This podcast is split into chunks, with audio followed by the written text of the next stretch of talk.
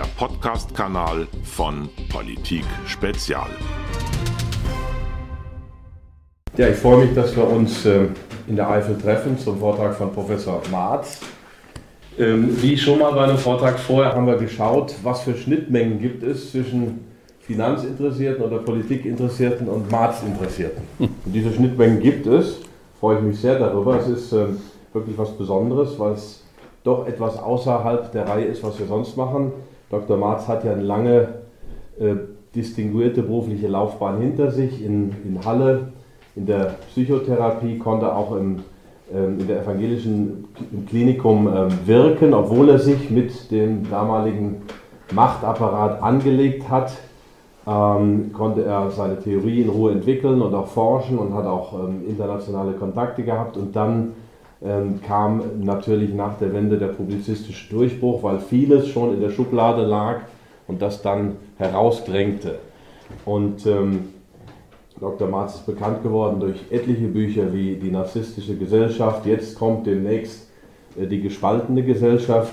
Ich freue mich sehr, von, äh, dass Sie hier sind und wir freuen uns auf Ihren Vortrag. Vielen Dank.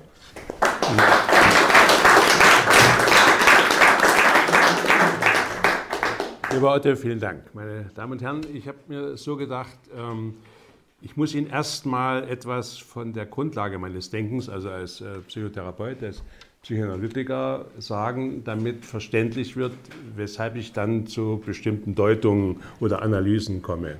Also der erste Teil ist diese psychodynamische Grundlage. Der zweite Teil versuche ich jetzt ähm, zu erklären, wie ich die politische Situation oder die gesellschaftspolitische Situation einschätze. Und der dritte Teil wäre, wir kommen ins Gespräch. das gefällt mir dann besonders, damit ich auch ein Gefühl kriege, wie kommt denn das an, was ich Ihnen sage? Können Sie das annehmen, verstehen oder sind Sie grundsätzlich anderer Meinung oder dass wir uns austauschen? Also, dass wirklich das stattfindet, was man als einen demokratischen Diskurs versteht, was äh, heute nicht mehr so selbstverständlich ist. Ne? Wenn ähm, also ich höre das bei uns immer wieder, äh, dass Menschen sagen, ich traue mich nicht mehr zu sagen, was ich denke. Man kennt das noch im Osten, ja, äh, weil äh, ich dann irgendwelche Nachteile ähm, befürchten muss. Ich bin auch überzeugt, dass das, was ich in der letzten Zeit ähm, veröffentliche, wenn ich noch Angestellter wäre in, im Klinikum, hätte ich erhebliche Probleme. Ich erinnere mich noch an, zum Beispiel an die Situation in der DDR, wenn Wahlen war, war immer die Frage, geht man wählen oder nicht, weil es ja keine wirkliche Wahlentscheidung gab, aber man konnte eben sich verweigern. Und deshalb waren die immer sehr scharf hinterher, dass jeder zur Wahl geht. Ich bin mal nicht zur Wahl gewesen, da musste ich am nächsten Morgen beim Rektor, also einem Theologen, antanzen, bei dem die Stasi äh, gekommen war und äh, gefragt hat, wie er denn seine Leute noch im Griff hat und solle mich eben entsprechend disziplinieren, äh, dass ich das in Zukunft anders mache. Also so waren die Verhältnisse. Was ich Ihnen sagen will, ist, ähm, dass wir aus psychotherapeutischer äh, Forschung ähm, gibt es eine eindeutige äh, Sachlage, und zwar Säuglingsforschung, Kleinkindforschung, Entwicklungspsychologie, ähm, Hirnforschung, ähm, die sich darin einig sind über die Bedeutung der frühen Kindheit. Ich weiß, dass das viele Menschen sagen, ach so ein Quatsch, was hat die frühe Kindheit damit zu tun? Oder ich kenne auch manche Politiker, die sagen dann, na, ich hatte es auch nicht einfach und es war so und so schwierig und hat es mir geschadet. Sage ich immer, ich bin immer hm, traurig, dass ich nicht dabei bin, dann würde ich nämlich sagen, da sehen Sie doch, dass es geschadet hat. Ja. Ähm, also das wird, ähm, wird verleugnet und äh, wenn man sich fragt, und das kenne ich wiederum aus meiner Arbeit, warum wird denn das eigentlich so verleugnet? Und die, meine Antwort ist, weil wir alle betroffen sind, mehr oder weniger. Und äh, wenn ich als Psychotherapeut Menschen habe, die mit ihren Problemen, Konflikten, Symptomen, Erkrankungen kommen, dann ist ja meine Arbeit, ihnen zu helfen, die Genese äh, zu erfassen. Und das führt immer in die frühe Kindheit. Und äh, was dann erinnert wird, ist in aller Regel traurig, schmerzlich, ängstigend, bedrohlich. Nee, wer will das schon? Ja, also die Verleugnung und Verdrängung der frühen Erfahrung ist sogar überlebensnotwendig. Deshalb sagen die meisten, wenn ich anfange, was dann eben zu meiner notwendigen Arbeit gehört, nach der Kindheit zu forschen, es war alles bestens, war schöne Kindheit und die Eltern waren bemüht und so weiter. Es stimmt nie, aber es muss so behauptet werden, um sich zu schützen vor den Erfahrungen, die wir ihnen eigentlich nahebringen müssen, Erst wenn sie die Wirkungen der frühen Erfahrungen erfasst haben und dann bearbeiten können, gibt es eine Chance der Gesundung oder der Veränderung. Also ähm, deshalb ist es für mich so schwer zu verstehen und ich muss sagen, ich fühle mich da sehr äh, belastet dadurch, dass in der offiziellen Politik die Bedeutung dieser frühen Kindheit nicht wirklich akzeptiert wird, sondern im Gegenteil, ich sage, heute gibt es in Gesamtdeutschland Verhältnisse, die den DDR-Verhältnissen gleichen, nämlich die Favorisierung der frühen Fremdbetreuung. 86 äh, Prozent der Kinder in der DDR sind schon ab erstem Lebensjahr fremdbetreut worden. Müssen Sie sich mal vorstellen. Wir waren nach der Wende sehr erleichtert, dass das jetzt endlich ein Ende hat. Und jetzt muss ich feststellen, DDR 2.0 an dieser Stelle. Ja? Und das ist für mich insofern noch besonders ähm, belastend, weil ich weiß, dass ein Krippenplatz etwa 1500 Euro Subvention, staatliche Subvention für einen Krippenplatz. Naja, also könnte man gut und gerne der Mutter, der, der Familie geben, damit sie auch äh, die Kinderbetreuung übernehmen kann. Ja? Das heißt also, es es kann nicht nur ein, politisches, ein politischer Grund sein, die fremd, frühe Fremdbetreuung zu favorisieren. Also man, hat, man erzeugt abhängige Menschen, man erzeugt Konsumenten, ich werde darauf zurückkommen, man erzeugt Soldaten, man erzeugt Gewalttätigkeit. Wie das nun, äh, in welche politische Richtung das geht, ist was anderes. Aber es muss eben auch, denke ich, etwas mit den Menschen zu tun haben, die das Sagen haben, wie gesagt, die ihre eigene Kindheit verleugnen.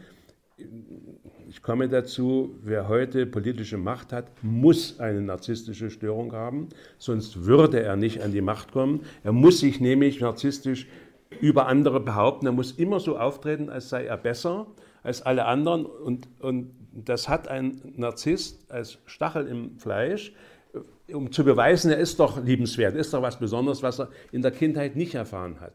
Also wenn wir die Politiker kritisch fragen, dann müssten wir sie auch nach ihrer Kindheit fragen, warum sie äh, es verhindern, dass diese Betreuungsverhältnisse besser werden. So, Im Ergebnis nun dieser Forschung ähm, sagen wir heute, wir dürfen eigentlich nicht mehr von Erziehung sprechen, sondern wir müssen von Beziehung sprechen. Was meint das? Erziehung ist immer ein Machtverhältnis. Es gibt jemand, ein Subjekt, der andere die Kinder zum Objekt macht und im Grunde genommen dann entscheidet über das Objekt, über das Kind. Beziehung meint eine Subjekt-Subjekt-Beziehung. Äh, das heißt, das Kind beeinflusst natürlich auch seine Eltern und nicht nur die Eltern haben die Verantwortung für das Kind, man darf bloß nicht denken, dass diese, eine Subjekt-Subjekt-Beziehung äh, von Anfang an eine gleichrangige wäre. Eltern bleiben natürlich in der Verantwortung, äh, Dinge hm, zu tun, äh, die das Kind noch nicht wissen kann oder verstehen kann. Also ähm, die, die Situation, dann ein kleines Kind zu fragen, was willst du jetzt oder so, äh, ist äh, sehr bedenklich, weil das Kind überfordert wird und dann aus der Ratlosigkeit anfängt, irritierend irgendwelche Lösungen äh, zu finden. Nun, das, was die Hirnforschung uns zusätzlich ähm, gelehrt hat, ist, dass die Qualität der frühen Betreuung sich in der, äh, im Gehirn abbildet, also in der Art und Weise, wie die Neuronen sich vernetzen. Das Gehirn ist jedes Organ in Entwicklung und am Anfang entwickelt sich das Gehirn natürlich mit den Beziehungserfahrungen, mit der Beziehungsqualität. Ähm, und ähm, kann man natürlich, die, die einfache Formel, sind die ersten Beziehungserfahrungen eher negativ, hat der Mensch eben prägende negative Erfahrungen und im Positiven dasselbe. Äh, ich habe mir ein Bild der Hirnforscher eingeprägt, das mir immer hilft, äh, das zu verstehen. Und zwar die prägende Beziehungsqualität in der Art und Weise der neuronalen Vernetzung, also wie sozusagen unser Computer ähm, sich abbildet, ähm, das sind wie neuronale Autobahnen. Das heißt, das prägt diese frühen Erfahrungen prägt die ganze spätere das Erwachsenenleben. Das heißt, man reagiert dann immer so, wie man es früh erfahren oder erlitten hat. So, als wir diese äh, Erkenntnis annehmen mussten, wir Psychotherapeuten, waren wir ziemlich verzweifelt. Das heißt, da können wir eigentlich einpacken. Wenn das so ist, kann man eigentlich nur dafür sorgen, dass die frühe Kindheit besser verstanden und behandelt wird das stimmt auf jeden Fall. Aber es gibt eben äh, auch noch, und das hat die Hirnforschung auch gezeigt, dass unser Gehirn bleibt ein Leben lang veränderbar, plastisch. Es gibt neue neuronale Vernetzungen durch neue, bessere Erfahrungen. Das machen wir Psychotherapeuten, ja. Äh, wir sind bemüht, mit dem kranken oder leidenden Menschen eine andere Beziehung einzugehen, als er sie kennt. Und hoffen, dass die Kraft dieser anderen, nämlich besseren Beziehung, den Menschen hilft, auch die eigene Situation zu verbessern. Also, äh, und in dem Vergleich kann man dann sagen, was die Psychotherapie neuronal schaffen kann. Äh, es ist wie Wege oder Straßen im Unterschied zu den frühen prägenden Autobahnen. Und die neuen Wege oder Straßen müssen im weiteren Leben ständig bedient werden, damit sie nicht wieder zuwachsen und sofort wieder die Autobahn dominieren. Das ist zum Beispiel eine der Erfahrungen, die wir dann auch umgesetzt haben, dass eine erfolgreiche Therapie, wo Menschen sich besser verstehen, ihre Beziehung besser leben können, dass sie das ständig weiter äh, bedienen müssen, also in Form von Selbsthilfegruppen. Wenn man dann nachlässt nach einer erfolgreichen Therapie, ist man in kürzerer Zeit wieder auf dem Punkt, wo man vorher war. Nun, ähm, habe ich in dem Zusammenhang ähm, die Formen oder die Qualitäten der frühen äh, Beziehungsangebote ähm, von Eltern ähm, näher untersucht. Ähm, es gibt also mütterliche und väterliche Beziehungsangebote.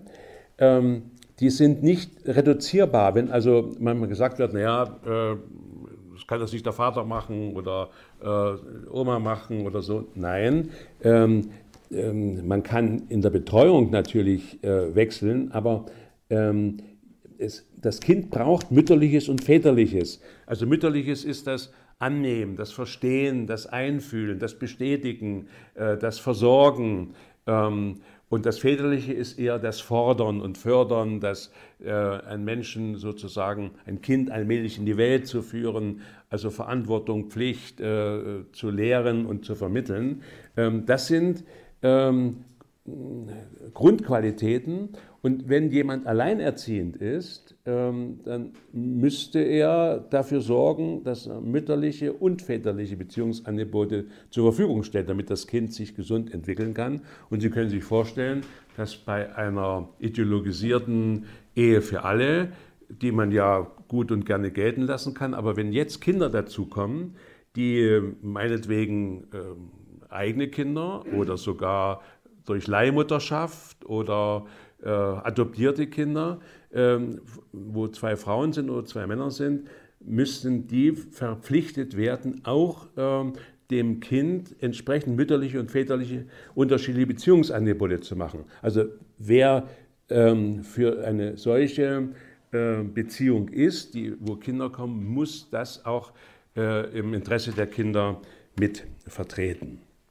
Nun, ähm, ist äh, die, also ich, ich will die, die, wesentlichsten oder wichtigsten Mütterlichkeits- und Väterlichkeitsstörungen wenigstens mal kurz nennen.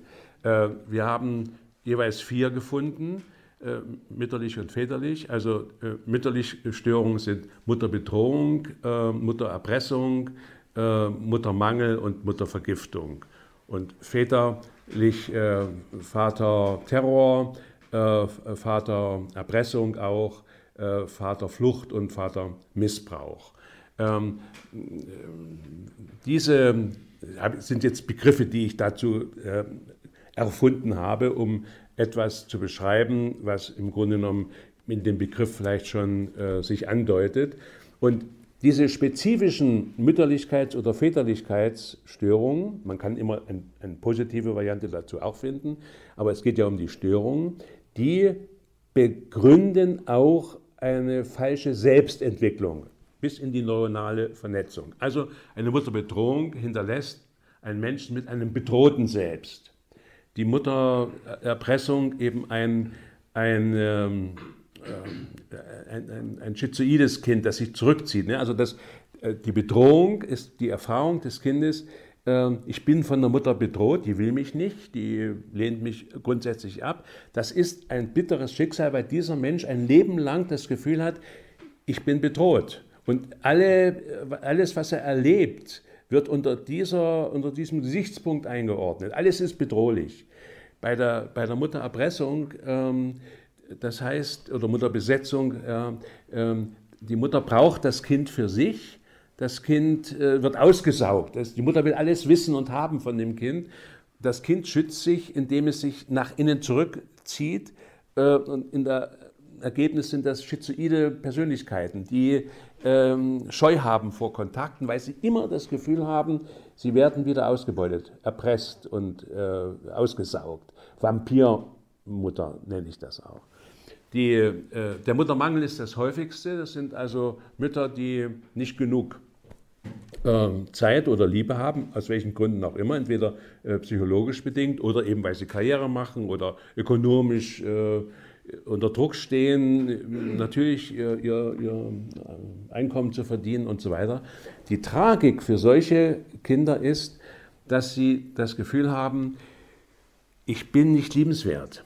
Also die mangelnde Liebe wird nicht verstanden als, na, die Mutter ist nur nicht bereit oder in der Lage oder hat halt äh, Pflichten. Nein, das Kind wird immer, es geht ja um ein Kind, das in, in den zweiten, dritten, vierten Lebensjahr ist wird äh, das Gefühl haben, die Mutter mag mich ich bin nicht gut genug, ich bin nicht liebenswert genug. Und das ist der Stachel für jede narzisstische Störung. Dort entsteht der Narzissmus, weil der, dieses Kind dann ähm, den Eindruck hat, ich muss mich jetzt anstrengen, ich muss beweisen, dass ich doch gut bin, dass ich liebenswert bin. Und so entstehen äh, mitunter große Anstrengungen, große Leistungen und man kommt nie dort an, weil man sich Liebe eben nicht verdienen kann. Liebe kriegt man oder hat Pech gehabt. Aber verdienen kann man sich. Man kann sich Geld verdienen, man kann sich Erfolg, Berühmtheit äh, verdienen, aber eben nicht die Liebe.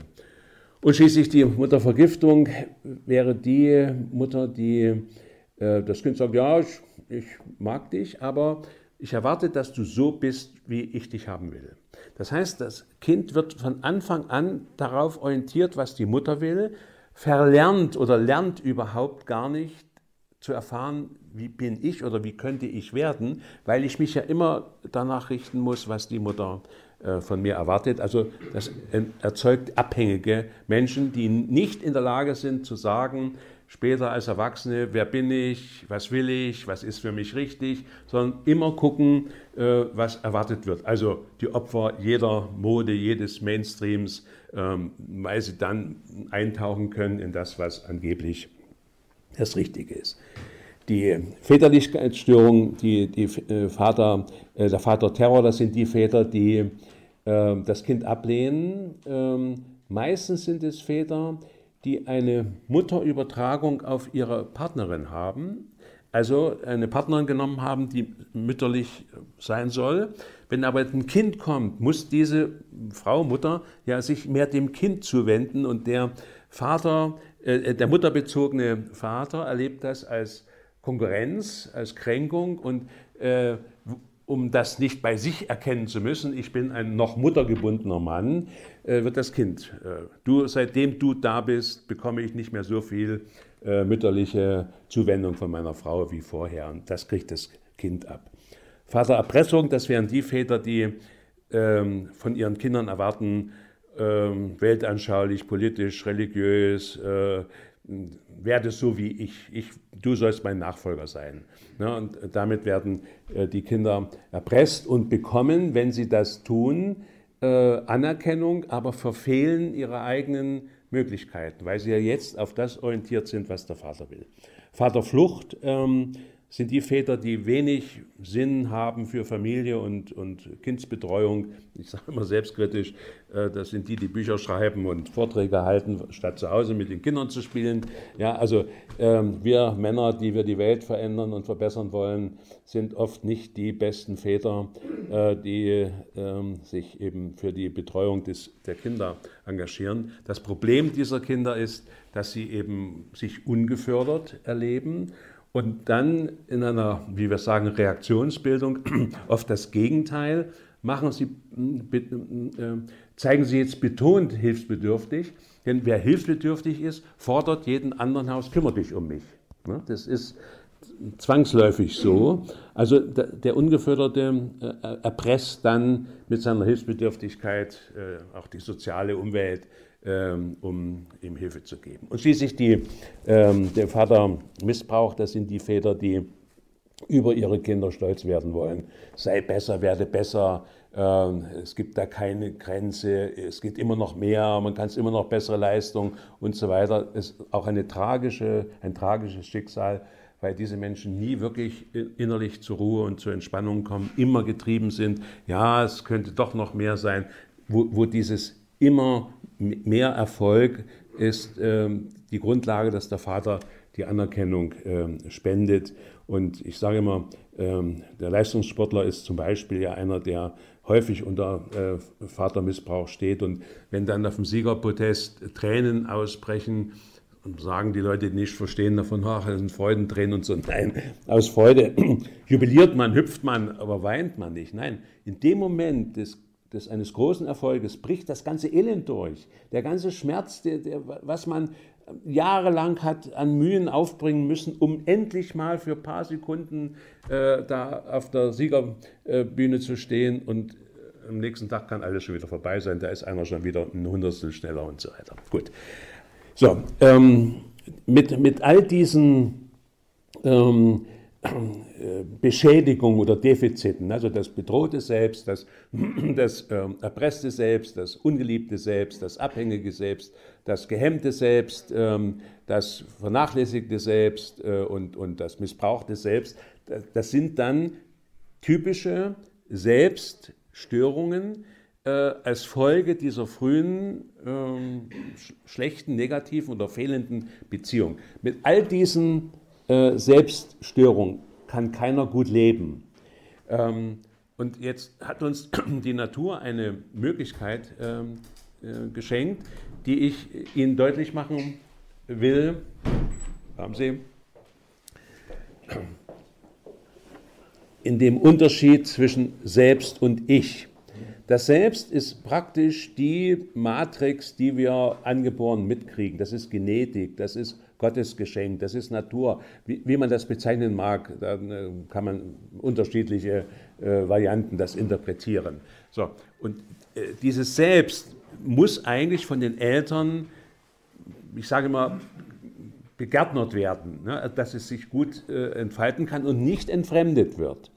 Da es aber in, in diesem Zusammenhang geschieht, äh, haben wir Ich-Möglichkeiten. Das Ich das sind die Fähigkeiten, die wir erlernen können.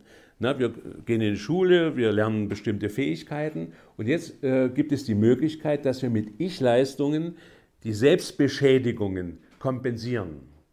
Ähm, sodass es sein kann, dass sehr erfolgreiche Menschen, die irgendwo an der Spitze stehen, egal wo, in der Politik, in der Kunst oder äh, in der Wissenschaft oder so, sehr erfolgreiche, großartige Persönlichkeiten sind, aber in der Tiefe jämmerliche äh, äh, selbstgestalten geblieben sind, die im Grunde genommen diese, diese ich, besonderen Ich-Leistungen brauchen, um die innere Jämmerlichkeit oder Beschädigung zu verbergen. Und äh, diese Menschen kommen in die Krise, wenn sie nicht mehr erfolgreich sind oder wenn sie berentet werden oder wenn der Konflikt zwischen dem, was sie sollen und dem, was sie können, vermögen oder möchten, so groß geworden ist, dass sie endlich krank werden. Ne, die Krankheit dann als Chance äh, innezuhalten, um herauszufinden, wo liegt denn innerseelisch der Konflikt, ähm, der mich krank gemacht hat. Also die Kompensation durch Ich-Leistungen. Aber wir können uns auch mit unserem Ich ablenken und betäuben. Ja, ablenken ist klar. Äh, wir haben eine Welt geschaffen, wo man sich 24 Stunden am Tag ununterbrochen mit nichts beschäftigen kann. Handy, Fernsehen, Computer, äh, alles Mögliche. Ja.